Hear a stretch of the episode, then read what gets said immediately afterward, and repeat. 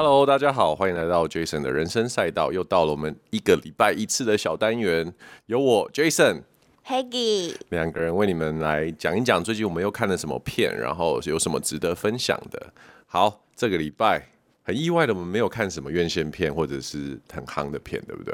对，就是把一些剧追完啊，但是都分享过了。对啊，因为很多还在跟播中，或是就刚好看完了。嗯对，然后我们又不想要一语多词，然后讲一样类似的东西，所以我们还是决定要分享一些可能稍微冷门，但是大家没听过，可是我们觉得很好看的片。或许很多人听过也说不定。真的吗？好，那听众，如果你已经看过这部片，或者是你有曾经对这部片有兴趣的话呢，来听听看我们的分享，那也许会让你们有兴趣，真的去把它打开来看一下。那我们今天要跟大家分享的是一部韩国的电影，我、哦、最近很韩呢、欸，我们。对，因为最近韩剧也看，韩国电影也看。可是最近韩国电影本来就比较好像蛮新新奇，新对，蛮新奇的，所以很多韩国电影都蛮好看。对啊，自从那个下流社会、下流上流，我忘记那家 叫叫什么了。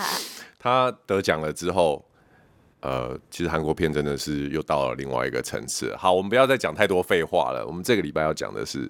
哪一部片？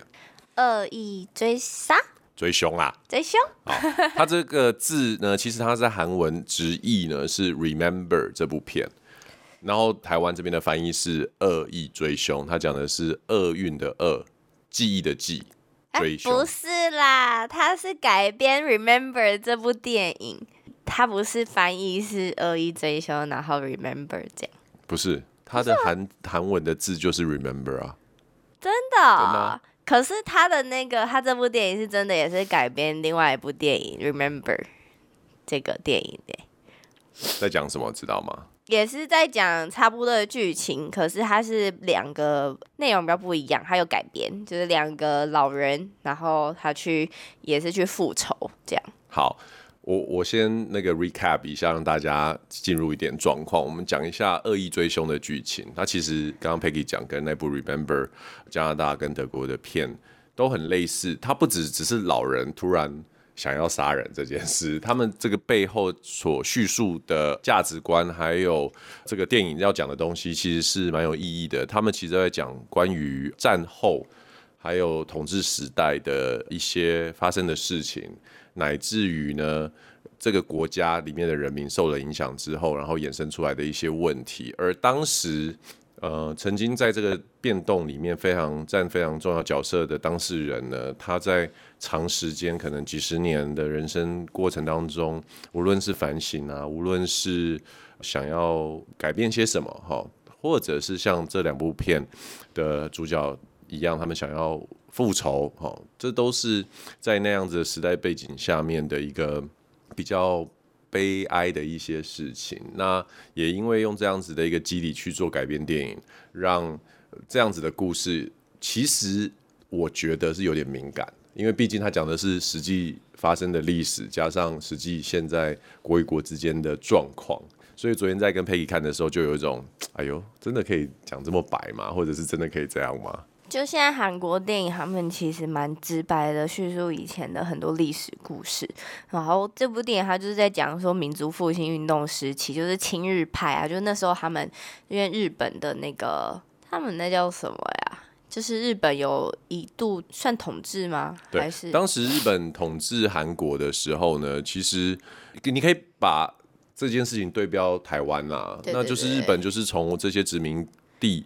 殖民国当中呢，去获取很多的资源嘛。那其实最被诟病的，当然就是无辜的去呃杀害这些人。再来就是女性的慰安妇，或者是欺骗一些年轻人啊，或是什么去帮这些日兵做事，然后可能发生的一些很悲惨呃悲哀的故事。这样，所以其实对那时候的朝鲜人来说，他们会觉得你们来呃殖民我们的。国家，但是却没有善待我们，反而是迫害我们这个国家的人民，然后还抓了很多慰安妇，这样，然后就造成很多悲剧。所以这个主角就是他，就是他已经很老了，他就是在从年轻的时候，他就是一直在策划这六十年的复仇计划，然后他是等到他老婆跟小孩都成家了，然后过世了，他才说我要来开始执行我的计划。等于是从年轻的一个人，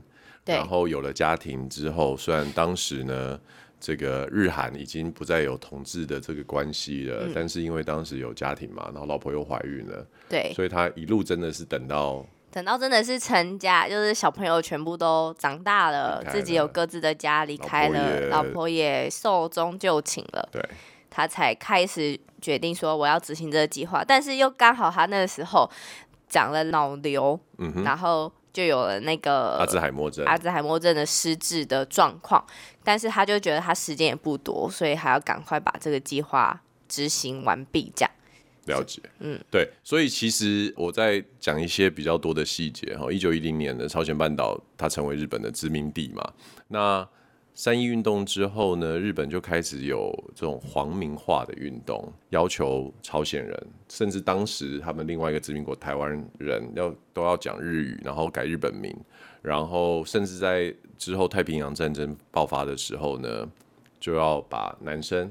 就是带去战战场，然后女生要去当慰安妇，所以其实很多的家庭啊，就是因此都破裂。然后我相信这些创伤，身为台湾人的我们，我们的上一辈或上上一辈，甚至都还历历在目，很有很有感。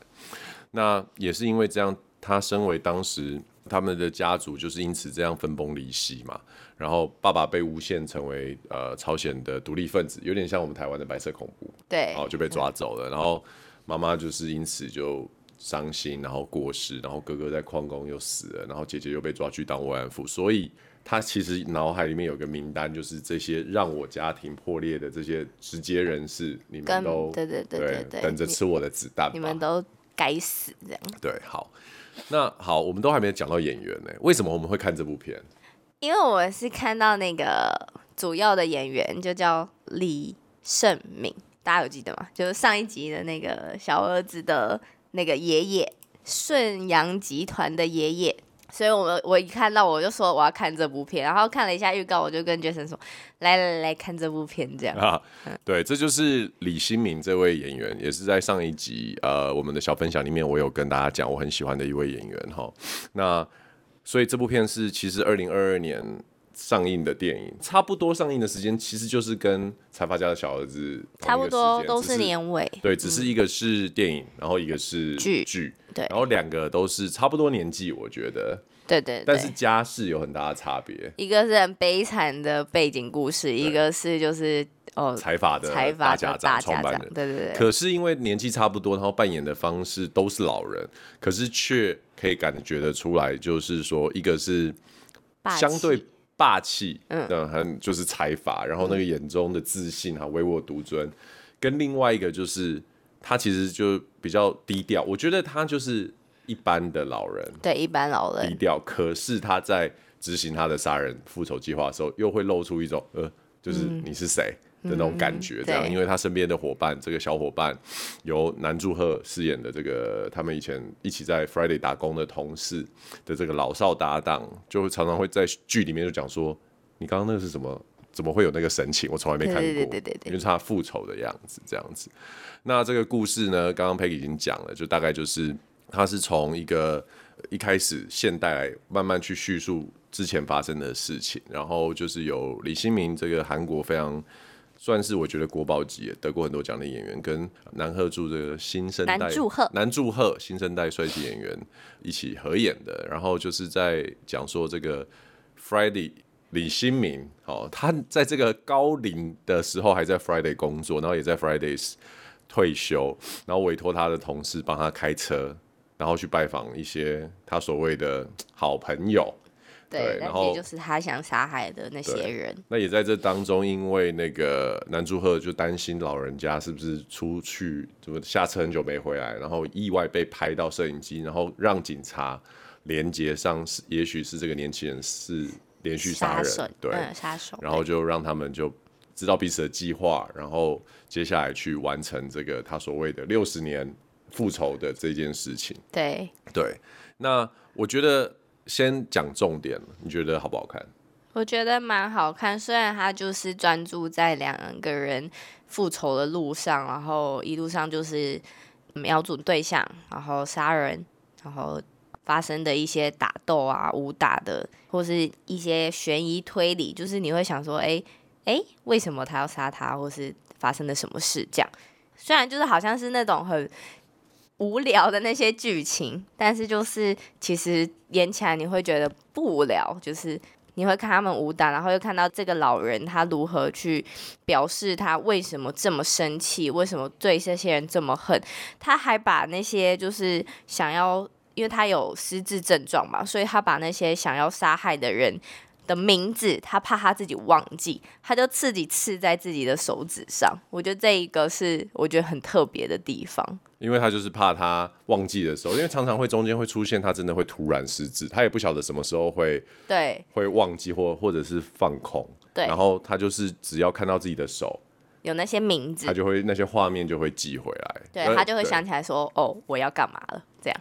其实这部片没有走的非常悬疑，就是说其实大概在三分之一的地方就已经跟大家讲清楚，呃，为什么有些人是他的刺杀名单，然后他们做了什么事这样。唯一一个最悬疑的点，其实是在最后的结尾的时候。对，因为他那其实是有表达说，他要杀害的人有六六个，六个。可是我们到最后，已经警察都大肆包围了。对，我们还想说啊，不是还有一个？然后警察大肆包围，就想说他逃得走吗？他还有一个人，还是这部片就是遗憾在他没有杀完所有的人，他就被抓了这样。不过这个我们到最后再来跟大家揭晓。那我。还是要把那个话题拉回来，就是说演技的部分啦。当然，李新明这这个演员的演技，我已经跟在很多集都有跟大家去做一个分享。那我主要会是在这部片里面去看南柱赫的这个这个年轻演员跟他怎么对戏。南柱赫就是不用讲啊，只要是年轻女生都知道南柱赫真的哦。哎，他是不是很高啊？他很帅，所以很多韩剧就是知道南柱赫就哦好帅哦这样，但你可能不知道。我知道他是二五二一的 他演过很多韩剧。你很烦，我，我不想录。好，他真的是很帅，我觉得，而且他一开始就说哦，一百八十七公分，所以我很高，然后追我的女生有很多，这样我觉得很有趣啊。那我从这里面去观察到一些演戏的一些方式，是我自己印象蛮深刻的，因为特别是对戏啊，嗯。以我现在在演戏这条路上的程度，我差不多就只能会是一些比较配角的演员，然后是一些特约演员这样子。老实说，当特约演员或配角有一个好处，大概也是最大的好处。嗯，你猜是什么？压力没这么大吗？是吗？这不是好处啦，好啦，对。但压力没这么大的原因，是因为我们很容易跟主角对到戏。哦，因为我们可能是他的，以我的年纪或者是我的外形，我可能是主角的老板吧。哦哦哦，老师、老板、老板、嗯、教官，对对对对对，同事，对，而且你都演这类，我都演这类。然后其实我们是可以直接就是跟这些人好的演员直接对到戏，然后虽然场次不多，时间也很短，都比较功能性，但是都可以在这样子的。的时候去学习，偷学到一些其他演员，嗯、无论是他们在拍摄前的准备，嗯、或者是拍摄当中他们怎么样很快的进入状况。那我在看他们的对戏的时候，我就觉得很妙，因为对我来说，李新明真的是很老嘛，所以我就在想，如果我跟这么强大的演员在演的时候，我可能就会比较投射我自己是南柱赫的这个角色，怎么在他的呃身边演，却不能被他吃掉。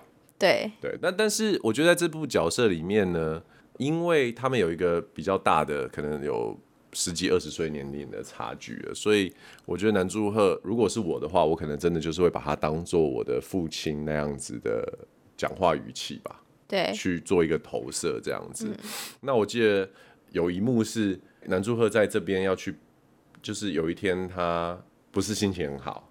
然后那个李新明在问他说：“你到底怎么了？”因为他接南柱赫接到一个电话，就是妈妈打来说爸爸又去抗议了。然后那个是大概在这一部戏里面唯一男主会有一个比较崩溃的，嗯，的那一场戏，就是说哦，我爸因为什么工厂让他受伤，公安的问题，然后跟他说我会帮他处理这件事情，可是他还是跑去跟大老板抗议啊，然后去示威游行，他就是很烦，然后家里又欠钱，然后学贷他又借了高利贷又还不出来。其实反而是这个这部戏里面我很喜欢的一幕，因为我觉得要演崩溃的戏，你要怎么样讨喜？哦，我我觉得各位听众，你们可以去想象一件事情，情绪有很多嘛，哦，开心、不开心、难过、流泪、生气、崩溃、斤斤计较、工于心计，blah blah blah 各种。那你有没有想过，演坏人要怎么演到讨喜？对，这真的很难。演崩溃要怎么演到讨喜？演发疯发飙，你一直在骂别人，然后你是很不讲理、情绪化，你要怎么演到讨喜？那我觉得，呃，南柱赫在那一幕。那一场戏里面，就让我有一种他真的是一个好演员的心得，就是他的崩溃不会让你觉得很歇斯底里、很烦，然后只为了演崩溃而崩溃。他是真的发自内心的焦虑，然后真的受不了爆发。这样，嗯，这边就有一个小笑话吗，就是有很多韩国的观众啊，就说只要南柱赫在戏里面越苦命啊。那一部戏或那一部剧收视就会越好。我靠，这是什么烂东西？真的，所以南柱赫自己听到的时候也笑说：“真的，我只要越苦命，我的收视就越好。”就也是证明说他可能很适合演这类的，很真情的，就是很真情，就是表达说我真的很苦命啊，然后很没办法这种感情就传染给大家。因为他就是一个身形很高大的。对，就是他，大家就会觉得这个男生应该就是要像演那种王子的什么的故事啊，然后像那种很帅的那些男生的新生代演员，都会演一些王子或是财阀家的就的儿子或是什么的那些，反正就是贵族气息的演员，但他没有，他都是演一些很苦命的角色，这样。OK，所以。老实说，我真的蛮羡慕他的，长得又高又年轻。我已经到了一个会羡慕别人年轻，然后紧绷的皮肤的这个。没关系，别羡慕，你娶了一个年轻的老婆。好，好，那回到剧情呢？其实我们刚刚埋的这个梗，就是最后的转折呢。他要杀的第六个人，其实也就是他自己。那为什么是他自己呢？因为其实，在剧情的后面呢，有一幕就是他那个自杀的姐姐，在还没自杀前呢。是有机会跟他，就是被抓去慰安妇的那个姐姐。对，他回来之后，在还没自杀前，嗯，其实是有机会跟他对话，然后发现这个弟弟呢，正准备他披着日军的日军的军服，正准备去当日本人，为日本人打仗。对，叫关东军。对，然后还一方面告诉姐姐不要再想那些事人，他就会说这就是我们遭遇的。真实历史没办法，对，就接受吧。这样，他就这样跟他姐姐讲，但他姐姐没办法接受，因为当时是他们是被用诱骗的方式去当了慰安妇，所以其实对他们来说，他们会觉得，哦，日军这样对我们，然后这样欺负我们，你还要去帮他们打仗，对。对，然后你哥哥也被骗，然后死亡，然后你爸爸也被骗，妈妈也这样死，这样的悲惨故事，你还要去帮这个日军打仗，所以其实当下的他也是非常不得已，他觉得我们得活下去，所以他帮日军打仗。但是另外一部分也延伸出，就是他计划这六十年的开头，就是他觉得我之后一定要复仇。对，而且不只是对他人，还有对当时的自己，年轻的自己成为姐姐。自杀的最后一个稻草吧，压垮他的最后一个稻草。对对，所以最后的那一幕，其实他就是试着在被包围的时候解决掉他名单上的最后一个人，就是他自己。对，那我觉得至于他有没有死呢，就交给听众自己去看。对，哦，我知道你们都在想什么，但是可能跟你想的不太一样。那我觉得在这个这一集的最后呢，也是可以跟大家分享一下这部片。其实他就是看完之后有蛮多的。蛮有后坐力的啦，虽然它就是一部商业有点类惊悚的一个商业片，可是我觉得它是一个很，身为台湾人又又觉得哇，韩国又领先我们好多，对，因为光是议题的筛选，还有里面无论是对白，嗯，然后还有他们去叙述这件事情的方式，我相信在台湾现在未来一定会有啦，但是台湾现在还比较少看得到这么直白的去剖析。还有去选立场站的这个角色，原因是因为你一旦拍了这种片，嗯，你几乎很难在日本卖。对啊，因为这其实就是很直接的，我现在就是丑，你亲日派的人，你就是要被谴责。对，所以对其他国家来说，我们看了可能就哦，好像就是他们的历史故事，嗯、但真正在里面的韩国人跟日本人的时候看到，他们可能会觉得，韩、嗯、国人可能会很兴奋，觉得对，这就是我们历史故事，我们就是这么恨日本人。对。但是日本人看到会觉得，呃，这是以前的事啊，你不能干嘛一直讲？对，干嘛一直拿出来检讨？嗯、那我们也也没办法改编，但你还是把它拍出来，就勾起那个仇恨的情感，这样。那你觉得呢？这种事情应该要一直叙述，还是都不要讲？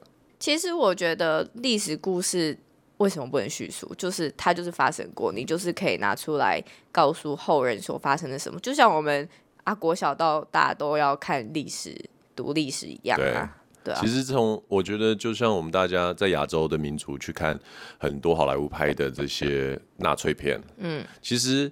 你有没有发现这些电影，它一样是在德国会上映，一样是在全世界会播放。它纳粹已经是一个用到烂的一个故事了，可是它时不时还是可以从这个题材里面去发展出一些好的剧情片，或者是一些呃好的演员。嗯，那我觉得叙述这些历史，也许在一开始的时候有不同的角度，大家觉得。毕竟电影嘛，它不是事实啊，历史也只不过是每一个人不同的看事情的角度。那越来越多角度之后，大家各自会有各自的一个看法。而我觉得它最珍贵的价值，就是让每一个人可以对这件事情开始有不同的看法，而不是有一个人、一群人写了一本所谓叫历史，好像是事实，可是只不过这是他们的角度讲的东西。所以，对啊，站在台湾人的立场，我真的蛮。期待台湾也可以用这样子的心态跟勇气去写一些我们与他国之间的 这些这些历史故事，应该也会蛮有趣的。不要一直每天都在黑帮啊、黑道啊。推荐流麻流麻沟，流麻沟十五号啊。对。老公演的，大家可以去看。推荐《牛马沟十五号》，对对对，他也是在讲历史故事。所以呃，谢谢大家这个礼拜的收听。那期待我们下个礼拜再跟大家分享新的好片，应该会是那个吧，蚁人吧？不知道、哦，第一次预告。好，那我们看了什么？好，我们这礼拜试着去把蚁蚁人看一看，跟大家分享。那我们今天就到这边喽。我是 Jason，我是 Peggy，下次见喽，拜拜。拜拜。